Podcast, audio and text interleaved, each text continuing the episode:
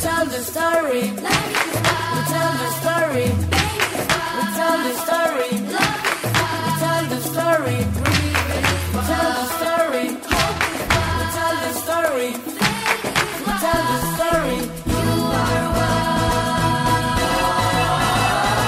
Hola, hola, ¿cómo están? Estamos en una nueva edición de Cocido Break. Yo soy Lucía acá de nuevo. Y hoy estamos eh, desde el colegio, desde Radio Cast, con la profe, la, la invitada, ay, perdón, con la profe invitada. Bueno, yo soy la profe Crista, yo soy bióloga y acá en el colegio estoy enseñando a los más pequeñitos todo lo que es laboratorio. Entonces hacemos experimentos sobre cosas relacionadas a la ciencia y ya con los más grandes enseño ciencias naturales y también biología. ¡Qué lindo! A mí me gustan mucho esos temas. y bueno, profe, me encanta a mí mucho. ¿Qué vamos a ver hoy? Hoy les voy a contar un poco sobre qué es la genética. ¡Wow! ¡Qué lindo todo! Bueno, profe, yo traje mis preguntitas para decirte a vos y que vos me respondas y me saques de dudas. Qué guapita, te escucho. ¡Wow!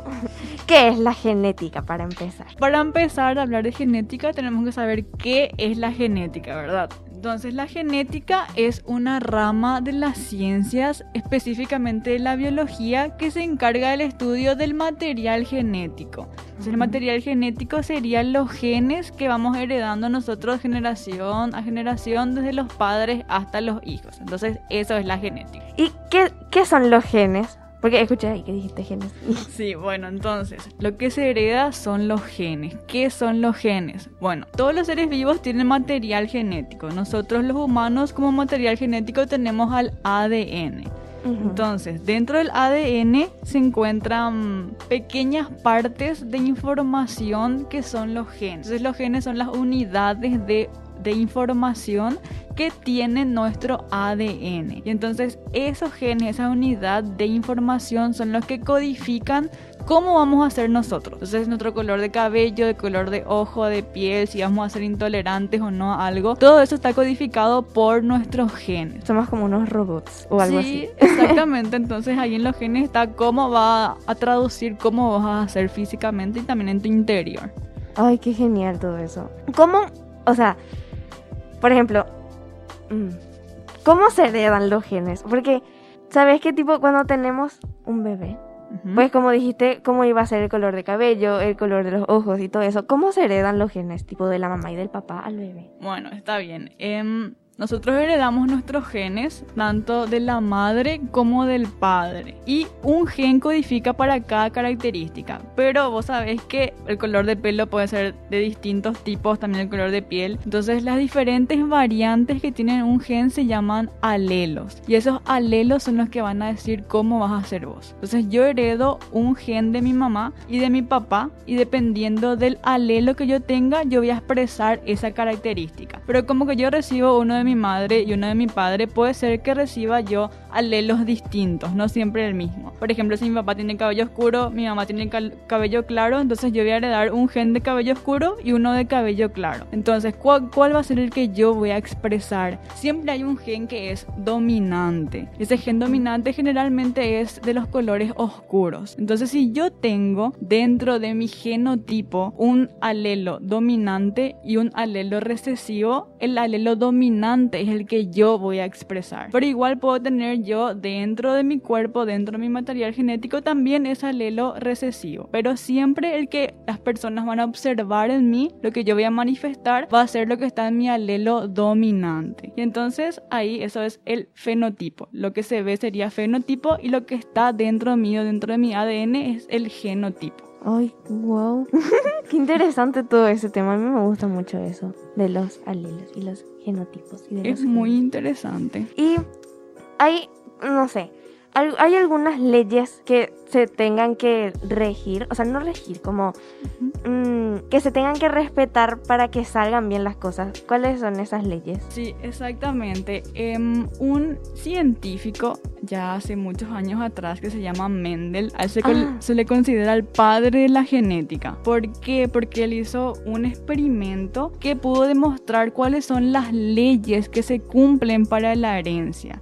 Te voy a contar un poquito cuál fue el experimento experimento que hizo Mendel para sacar sus leyes. Entonces, él trabajó con plantas de arveja. Las plantas de arveja tienen diferentes características, hay algunas que tienen flores de color lila, otras de color blanco, tallos largos, tallo corto. Entonces, él quería ver qué pasaba si es que combinaba esas características. Entonces, ponerle que eligió eh, una flor de color lila y una flor de color blanco. Entonces, él quería saber si es que cruzaba esas dos plantas, qué iba a pasar en la descendencia, cómo iban a ser sus hijos. Entonces, este experimento a él le tomó como más de 8 años. ¿Por qué? Porque él sacaba el polen de la planta de color lila la llevaba hasta la planta de color blanco y tenía que esperar que eso dé su fruto, que de ahí salgan las semillas, volver a plantar otra vez, esperar que crezcan y ahí para ver cómo se comportaba esa descendencia. Por eso le tomó más de 8 años. Entonces así él pudo observar cómo se comportaban esos genes al heredarse de padres a hijos. Entonces, ¿cuáles son las leyes? La primera ley que Mendel pudo descubrir gracias a su experimento es que si los padres son homocigotas, quiere decir que tienen solamente un tipo de alelo del gen,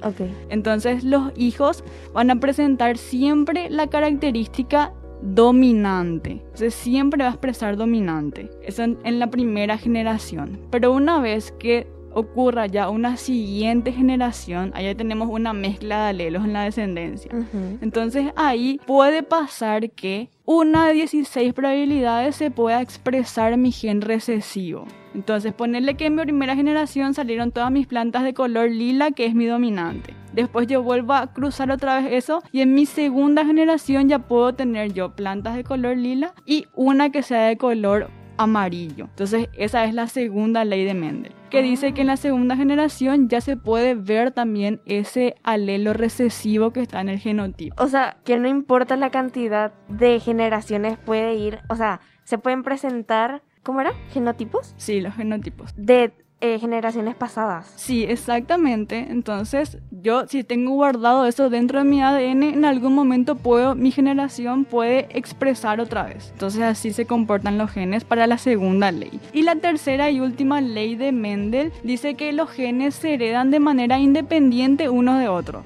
Entonces, no quiere decir que si mi planta es lila, siempre va a tener el tallo largo o siempre va a tener, no sé, semillas de color verde. Entonces, una planta que sea de color lila puede tener tallo corto. O sea, los genes son independientes unos de otros. Ok. Se dice la tercera ley de Mendel. Qué genial todo eso. Y el material genético, que mm, se puede romper, ¿verdad? ¿Qué pasa cuando se rompe?